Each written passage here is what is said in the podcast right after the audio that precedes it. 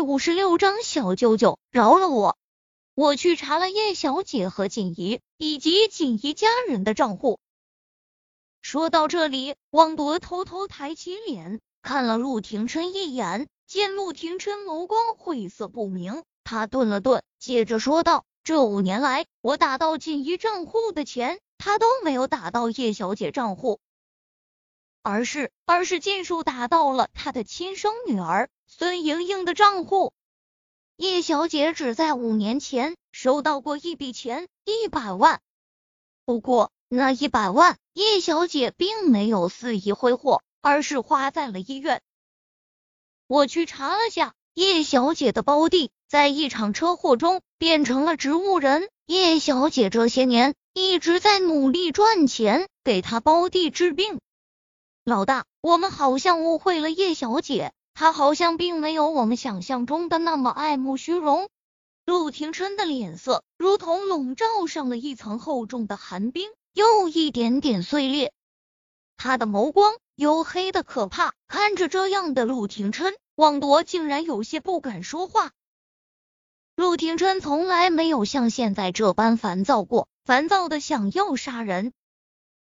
他对叶维做的事情。罪不可恕，他唯一能用来安慰自己的，就是叶维一次次找他要钱。他贪慕虚荣是真，他就算是做的过分了一些，其实以他的手段，也算是手下留情了。可是现在，汪铎查清楚了，叶维根本就没有找他要过钱，是锦怡一次次假借叶维的名义找他要钱。看着叶维脸上通红的划痕，陆廷琛心中疼得几乎要窒息。他那么无辜，他却伤他最重。他还拿着那一大摞钱羞辱他，狠狠的砸在他的脸上，将他的尊严践踏在脚下。他脸上的划痕涂了药膏不会留下痕迹，可他留在他心上的伤痕永远都无法愈合。他怎么就这么混？锦怡是陆家的老人，他照顾爷爷多年，也算是看着他长大。他对他向来是信任而又敬重的，可他做的事情根本就不配得到他的敬重。汪铎，孙莹莹的事情交给你处理。顿了顿，陆廷琛又加了一句：“不必手下留情。”他陆廷琛不是慈善家，做错了事情就应该付出代价。锦怡一错再错，他不会助长这种不正之风。是汪铎得了陆廷琛的吩咐，就快步往别墅外面走去。他有分寸，他不会动锦怡。可孙莹莹的行为已经严重触犯了法律，这顿牢饭少不了他。陆九，不是我说，你真是太过分了，不分青红皂白的就定了九嫂的罪，九嫂多委屈啊！顾燕看了一眼叶维憔悴的小脸，忍不住为他叫屈。见陆廷琛不说话，顾燕坐在沙发上继续叽叽喳喳。对了，陆九，你现在已经知道叶医生就是九嫂了，你是不是还是打算成全他和韩景？陆九，要是你真成全九嫂和韩景，我觉得你可以直接成佛了，连自己的老婆都能拱手相让。你这高风亮节，令人钦佩。不会，陆廷琛忽然开口，他的声音带着不容置疑的笃定。我不会把他让给别人。听了陆廷琛的话，顾燕顿时笑逐颜开。陆九这小子如此可教也，他这算是终于开窍了。陆九这样肯定是不打算跟叶维离婚了，回头。他就找出那份离婚协议，把他给撕了。反正这份离婚协议还没有提交登记，陆九和九嫂还是名正言顺的夫妻。顾燕见陆廷琛坐在床边，紧紧的攥着叶维的小手，一副情深似海的模样。他继续待在这里做电灯泡，实在是有点儿不合适。他扶着拐杖起身，拖着断腿，就一步步往外面走去。陆九这棵万年老铁树终于开花了，他这只单身狗什么时候能迎来春天？单身狗好忧桑。叶维其实伤的并不重，他裤子上的血大多数都是大姨妈泛滥的事，别的地方的血则是王寿的。江医生给他喂了药后，他的肚子舒坦了不少。睡到后半夜，他就醒了过来。他感觉到自己的手被什么东西紧紧攥着，他以为是王寿那些人，不由得打了个激灵。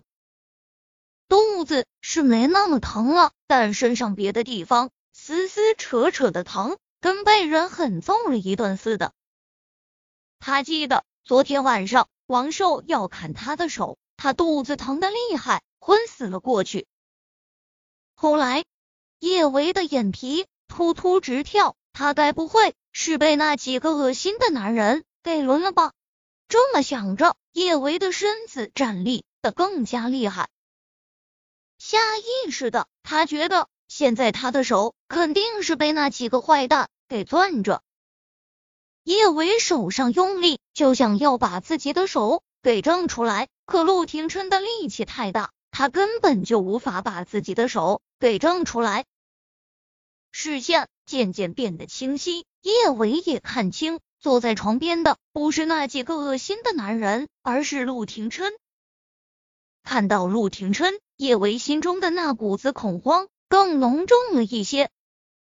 是小舅舅让那三个男人折磨他的，现在那三个男人是不见了，可他又落到了小舅舅的手中，他这算不算是刚出了虎穴，又入了狼窝？而小舅舅也不只是他的小舅舅了，他还是那位陆先生，他的前夫。对上叶维眸中的恐惧与防备，陆廷琛心中那股子窒息的疼更加明显。他有些焦躁的开口：“叶维，昨天晚上我……你放开我，放开我！”叶维也不知道忽然是哪里来的力气，他猛地挣开陆廷琛的手，他快速后退。瑟缩在墙角，别碰我！你们别碰我！叶维，昨天晚上他们没有得逞。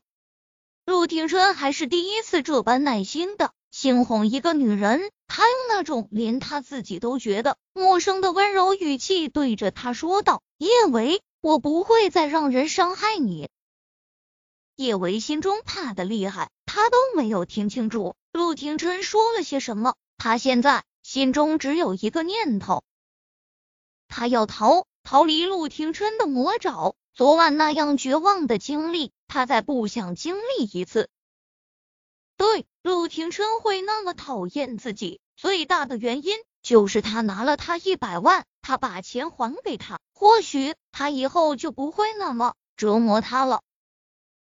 瞥到自己的包就在一旁的床头柜上，叶维颤抖着伸出手抓过包，从钱包里翻出一张银行卡。他指尖打颤，颤颤巍巍的将那张银行卡递到陆廷琛面前：“小舅舅，这里面有两万块，你先拿着。我知道五年前我不该拿你的钱，我会想办法把钱还给你。求求你饶了我好不好？”